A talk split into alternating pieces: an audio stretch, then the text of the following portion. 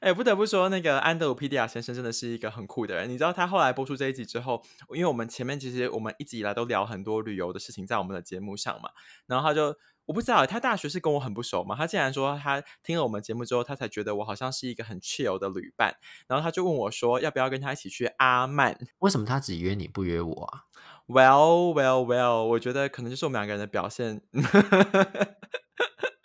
没有，我只是觉得你不觉得他很酷吗？请问你生命中哪一个人会邀请你去阿曼？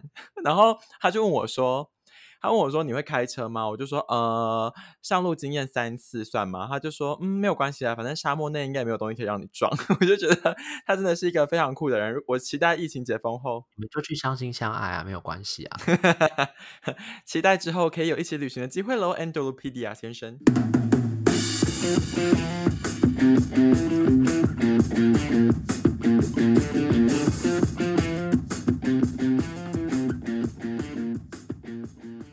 你知道有一个听众 call in 进来，他是最有资格 call in 这一集的人，你知道他是谁吗？谁？他是和 Aaron 一起待在日本一年半的美女 Z。让我们来听一下美女 Z 的留言。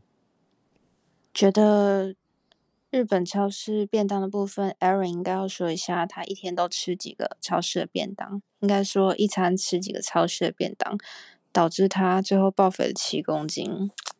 这才是真实的 Aaron 日本生活吧，哈哈。Aaron，你要不要做一下解释？你可以跟我们证明一下，你在日本的时候是真的胖了七公斤吗？真的啊，哎，可是我去的时候就先瘦两公斤，我不知道为什么，是不是去到那边的时候很非常非常紧张，然后觉得什么各种步调重新调整之类的，然后刚去的时候，刚去第一个礼拜一量体重就发现，哎。跟在台湾比就已经掉了两公斤，所以严格上来说呢，我其实只胖了五公斤。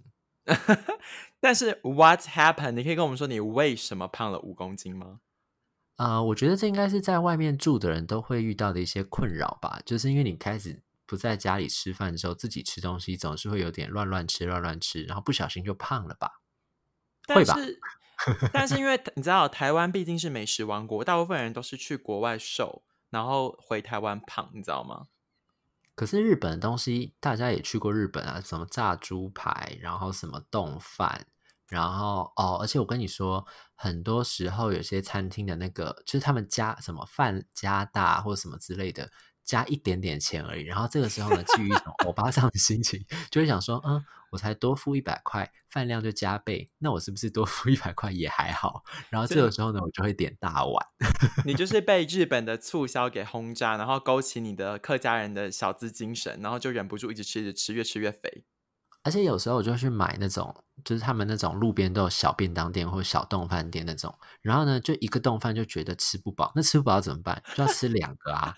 这两个就爆肥，而且有时候是那种，就是我刚刚不是说，就是打折时间都是我下课时间嘛。有时候上课上到，比如上到八九点之类的，然后这个时候再走进超市里面，然后就看到那种打折促销食品。然后我去那个超市，它都会有那个什么烤鸡肉串啦，然后要不然就是什么生鱼片啊，然后它就会有那种打折促销，然后或者什么炸鸡的打折促销。然后那时候就会看很久，就想说。啊！我今天上一整天的课这么辛苦，是不是应该好好慰劳一下自己？这时候你就会把那些打折商品全部都放进你的购物篮里面，然后去结账。天呐，你我觉得你真的是过得幸福的孩子。我们最近有一个新加入的听众朋友，他前两年是去菲律宾就是工作，然后他到菲律宾之后就暴瘦十公斤。因为你知道，我个人去过菲律宾，那边就是没有任何好吃的东西，所有的食物都不好吃。后来那个人他从菲律宾回台湾之后，他就在暴肥了十公斤，然后导致他就是越来越胖。然后我们那天聚餐的时候，他就是就是一直要把他的食物拿给别人吃，他就说，因为他明年要结婚，所以他就是要。呃，控制自己的体脂肪，那我们就说你不会啊，你现在看起来很正常。他就说哦，因为还有内脏脂肪的部分，我就说内脏脂肪看不到，然后就说我的女朋友看得到。我想说，呃，什么意思？他女朋友的眼睛是 X 光机，是不是？Something like that。总之就是，我觉得艾伦是一个幸福的孩子，就是你要出国留学，然后还能够吃好睡好过，然后当一个健康的小宝宝，我觉得就是一件非常不错的事情呢。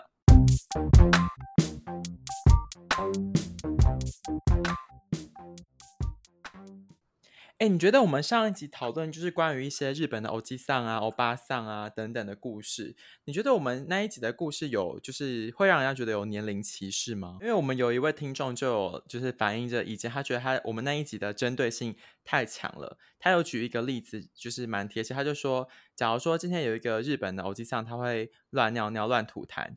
然后可能在北京有一个二十岁的年轻人，他也会乱尿尿、老吐痰。那为什么我们只把这个原因归咎于年龄？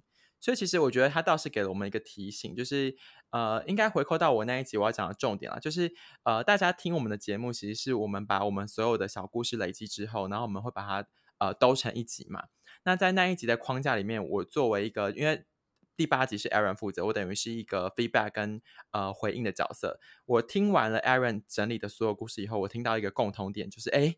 真的都是年纪比较大的人在做的事情，然后刚好我自己本来就是对于那个年纪的长者的故事，我自己就累积了很多，所以我那时候有先跟 Aaron 说，哎，借我插播三分钟，我想要讲一个老人学校的故事，然后我们就分享了这一点。但是呃，也是在这一在在此就是回应一下那位听众的意见，就是其实我们呃我们那时候我有讲一个结论，就是我觉得很多人他会随着年纪增长，然后有封建保守的思维而倚老卖老，但是其实那都是人性。然后我有讲一个我个人认为比较真正重要的四个字，叫做成长心态。就是如果你有一个成长的心态的话，其实你是可以与时俱进的。那当然，以上讲那些问题，或者我们在故事里面提到很荒谬的点，它绝对不只是因为年龄一个考量，它还有很多的因素。大概是我想要回复这一部分。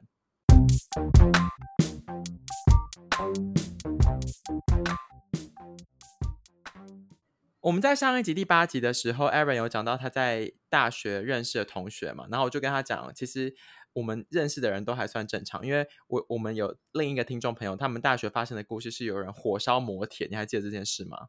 啊，对。就后来我们讲完这个故事之后，隔一个礼拜就发生了英国有一个男子，他就是他是也是求婚吗？对，而且他是他们好像是新买的家，他们好像是新屋吧，刚买然后刚搬进去，然后就是准备要。结婚，然后那个男的就是想说要去接他老婆啊未婚妻，然后就先在家里把那个蜡烛排在床上，就要跟他求婚。结果回来的时候，就是他们家就烧光了。你看我们是不是走的很前面？我们就连分享这种就是荒谬故事，都比人家还要有预知的感觉。因为我们就是扣回我们第八集那个主题啊，就是在做这种事情的时候是不分人种也不分肤色的，而且。就是这件事情新闻爆出来之后，就一大堆人一直传这个新闻的链接给我们，就是仿佛我们是抄袭这个故事。屁嘞！哎，我问你一件事情哦，我们不是讲到那个 motel 被烧掉的故事吗？对。那 Aaron，你有去过 motel 吗？我们不是一起去的吗？我跟 Aaron 那时候为什么一起去 motel 呢？那是因为我们在大学有一个超级荒谬的计划。那个计划是谁想的呢？就是我本人。就是呢，就是我想要办一个动物服装 party。然后呢，我就和我，你有和我一起前置 setting 吗？好像没有哎。哎，你是说前置准备指的是我们一起去借服装这件事情吗？对啊。好像有吧，我们不是一起去西门町还哪里借的吗？反正结论就是，我们大学时候曾经干了很多荒唐事，其中有一件事情就是我和 Aaron 一起去 motel，但我们去 motel 的原因并不是要登短廊，是因为我们想要穿成动物装在那边开 party。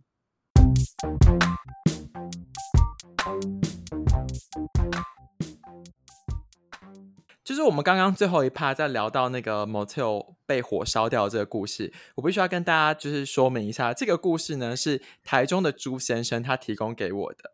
那这个朱先生呢，他现在就是他个人有一个小小的 complaint，他觉得他在我们的节目的出现的频率过高，就是我经常假借打着他的名义，然后分享一些荒谬事，然后有损他的个人形象。那可是其实也还好，因为你知道朱先生上次他分享了，就是他去呃。泰国玩，然后他经营一个粉丝团嘛，就后来就有就是其他的听众真的去搜到他，然后对于他的故事充满了好奇，所以今天做马盖呢要做一个我们史上第一次伟大的创举，就是我们要 call out 给我们的听众，我们现在要 call out 给台中朱先生。Hello，大家好，我是台中的朱先生。这次要让朱先生自己就是进来平反，然后说一说自己的故事啊。首先是上一次有一个另一个听众，就是马祖的诚信人士，他在就是搜寻了你的粉砖之后，他对于泰国抓龙筋这件事情非常的好奇。你可不可以稍微介绍一下这个行程是在干嘛？呃，首先呢，我要先讲一下，这个其实没有什么情色的成分。它其实泰国抓龙筋在以前泰国皇室就是为了生男孩。所以所所拥有的一种民俗疗法。那那时候，因为我自己是去过泰国大概八九次，所以其实对于我来说，传统的油压、热石那些我都尝试过。那时候我就想说，哎，有没有一些什么比较特别的按摩方式？然后后来我跟我另外一个女性的朋友，然后我们两个就想说，好，那有一种就是传统方式叫抓龙筋，然后女生的话就是抓凤筋。那抓龙筋的话，它本身就是一个九十分钟的疗程。嗯，前三十分钟他会先帮你全身按摩，可能会搭配油压，然后让你全身放松。那他会针对你的腹部那边一直来回的搓摩，那主要原因就是要让你那边的血液更通。那后来的时候，他就会叫你先去洗个澡，然后你洗完澡以后你就躺着，然后他就开始叫你把内裤 脱掉，可是他都不会看你，他会给你一个毛巾盖着，所以你不会觉得很尴尬，因为他就是一个阿姨，他甚至可以当我阿妈的，所以那种年纪就是 OK 的。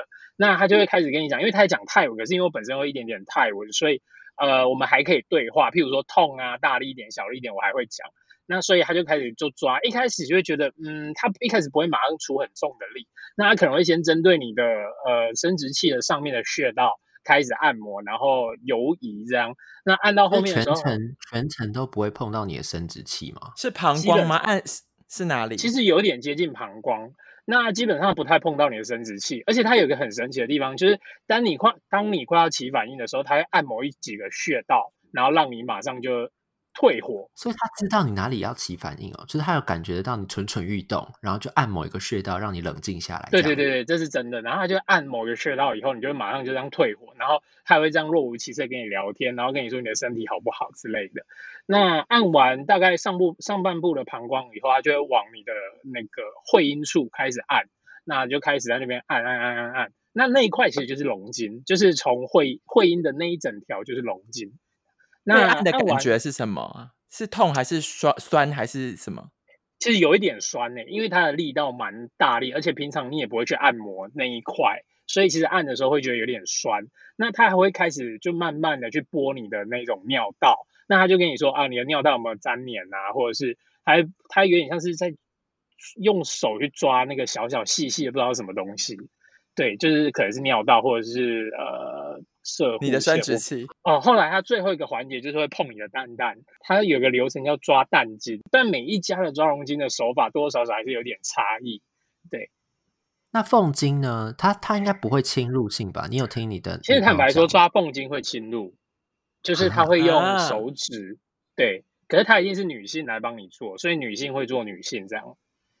那它有一点点是，好像是要帮你排除你里面的一些分泌物，让你就是有点类似把你过去的一些，假设女生有一些比较不好的分泌物，它一次让它排出来，这样。好了，那我问最后一个问题，就是你一开始怎么会想要去做这个？因为一般人就是你知道，我知道这个事，可是我也不会去做啊。其实我们已经就是百无聊赖啦，就是已经觉得抓就是一般的按摩已经没有办法。激发我们的兴趣了，可是我又不想要付钱做那一种，你知道泰国最盛行的按摩，对啊，所以我就想说那一种之类的，所以我就想说，不然来尝试一下不一样，就是抓龙筋。对啦，因为朱先生也是我认识的人里面最喜欢就是尝试新奇事物，然后喜欢挑战没有做过的事情的人，所以你最近又挑战了做了一个新的创业项目是吗？哇塞，神 Q 哎！我现在做的这个就是一个我们在做一个行程版的米其林。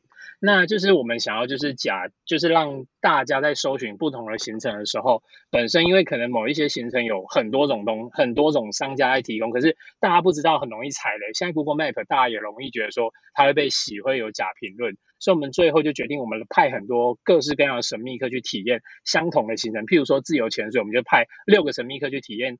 六个商家的那个自由潜水，然后我们去给他一些评比，还有新的之类的，那最后就会变成一个完整的，譬如说台北的自由潜水、台中的自由潜水这样，那大家就可以进入这个页面。所以我们是选品店，所以他进去以后就会可能会看到六到七家，可是都是已经是水准之上，所以大家不会选任何一家都不会踩雷。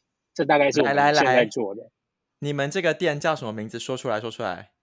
好害羞哦，我们叫做七分之二的探索。为什么叫七分之二呢？因为我们七天中有五天要上班上课，所以很辛苦。剩下两天就是我们帮你排除所有的万难、所有的杂讯，你只要好好享受你的生活就可以了。你应该只有两天在上班吧？你是五天都在排除啊？闭嘴。